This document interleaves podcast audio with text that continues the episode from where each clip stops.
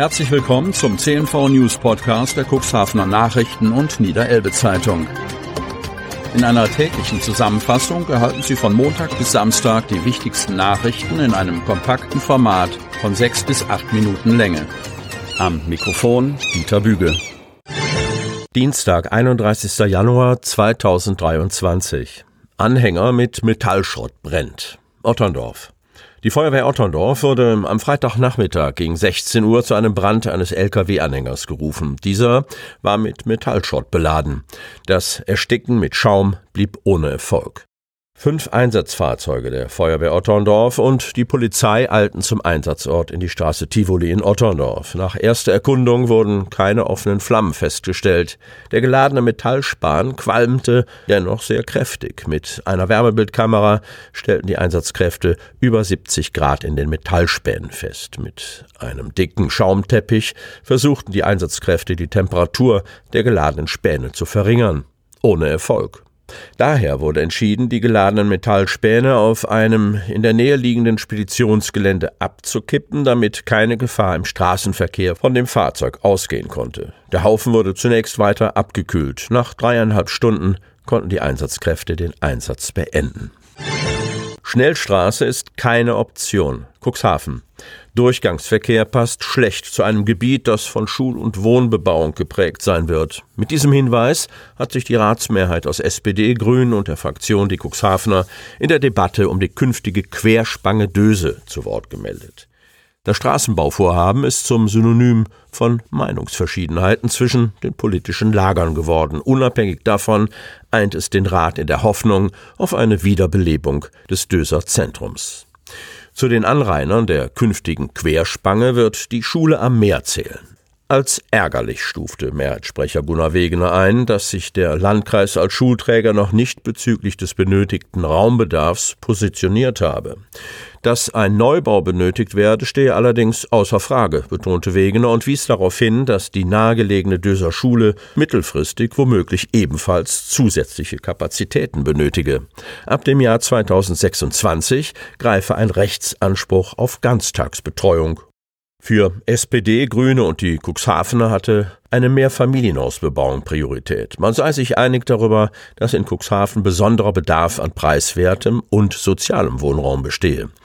Mit dem Ziel, den vorhandenen Platz bestmöglich auszunutzen, favorisiert die SPD eine Kombilösung. Technisch sei es durchaus machbar, einen Lebensmittelmarkt um zwei Etagen mit Wohnungen aufzustocken. Dem Vernehmen nach gibt es gegenwärtig zwei Interessenten, die es sich zutrauen, eine derartige Immobilie zu realisieren. Angesichts solcher Pläne müsste aus Wegeners Sicht klar sein, dass hier keine Schnellstraße gebaut wird. Schleusenüberfahrt bleibt geschlossen. Cuxhaven.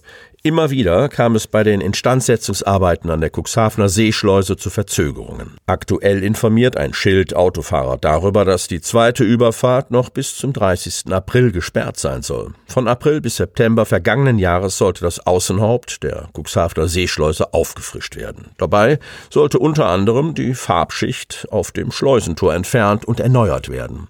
Während der Umsetzung kristallisierte sich jedoch heraus, dass die Arbeiten mehr Zeit in Anspruch nehmen als als ursprünglich geplant. Die aktuell durchgeführten Arbeiten an der Seeschleuse sind immer noch Teil der im Juni begonnenen Arbeiten. Der zeitliche Aufwand hat sich vergrößert. Nachdem die Beschichtung vom Außenhaupt der Seeschleuse entfernt wurde, stellte sich heraus, dass mehr Stahl ersetzt werden musste als zuvor angenommen, teilte Knut Kockeling, Niederlassungsleiter von Niedersachsen Ports in Cuxhaven mit. Aufgrund von Wartungs- und Reparaturarbeiten sowie durchgeführten Kontrollen in der vergangenen Woche konnte ein normaler Betrieb für die Schifffahrt nicht garantiert werden. Beeinträchtigungen beim Passieren von Schleusen soll es nicht mehr geben. Das Tor der Seeschleuse ist für die Schifffahrt wieder im Einsatz. Auf dem Tor müssen allerdings noch Asphaltarbeiten durchgeführt werden. Saisonbedingt sind die Asphaltwerke geschlossen. Sobald die Werke wieder geöffnet sind und die Temperaturen es zulassen, wird der Asphalt aufgebracht. Im Anschluss geben wir die Überfahrt für Pkw wieder frei, berichtet Enports. Corona scheint Auslaufmodell zu sein. Kreis Cuxhaven. Vor nahezu genau drei Jahren ist das Coronavirus hierzulande angekommen. Am 27. Januar 2020 bestätigte das Münchner Tropeninstitut den ersten Corona-Fall in Deutschland. Einen Monat später sprach der damalige Gesundheitsminister Jens Spahn erstmals von einer Epidemie. Mitte März 2020 kam es zum ersten Lockdown. Es könnte jetzt Geschichte sein. Das Virus scheint ein Auslaufmodell zu sein. Die von einigen befürchtete Winterwelle blieb bisher aus und die Inzidenzwerte befinden sich auf einem niedrigen Niveau. Noch wichtiger, vor allem in den hiesigen Krankenhäusern sieht die Corona-Lage zurzeit entspannt aus. Nach Erhebungen des Robert Koch Instituts beträgt aktuell für den Landkreis Cuxhaven die Inzidenz 134,8 Neuinfektionen für die letzten sieben Tage. Bei den 199.603 Einwohnern im Kreis Cuxhaven wurden in den zurückliegenden drei Jahren insgesamt 89.457 Infektionen registriert. Das entspricht einer Infektionsquote von 44,82 Prozent. 296 an Covid-19 erkrankte Personen aus dem Cuxland sind seit Pandemiebeginn verstorben. In den beiden Kliniken in Cuxhaven und Otterndorf gibt es zurzeit keine intensivmedizinisch behandelten Covid-19-Patienten. Zwei Corona-freie Wochen bemerkte Krankenhausdirektor Andreas Knust an der Klinik Landhadeln in Otterndorf, und zwar in Bezug auf Mitarbeitende und Patienten. Und er ist sehr zuversichtlich, dass die Pandemie am Abklingen ist, weil die Winterwelle ausgeblieben sei. Zwei positiv getestete Patienten mit Covid-19 sind zurzeit in dem Isolierbereich der Helios Klinik in Cuxhaven, aber keiner muss intensivmedizinisch behandelt werden. In beiden Kliniken gilt gegenwärtig noch folgende aktuelle Besucherregelung. Ein Besucher darf einen Patienten an einem Tag für eine Stunde besuchen. Die Voraussetzung dafür ist weiterhin die Vorlage eines tagesaktuellen negativen Testergebnisses sowie das Tragen einer FFP2-Maske. Ab 1. Februar entfällt in Niedersachsen die Isolationspflicht und PCR-Testpflicht bei positivem Selbsttest.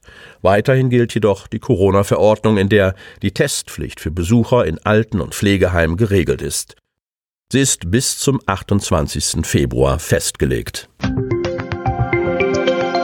Sie hörten den Podcast der CNV Medien. Redaktionsleitung Ulrich Rode. Produktion Win Marketing, Agentur für Text- und Audioproduktion.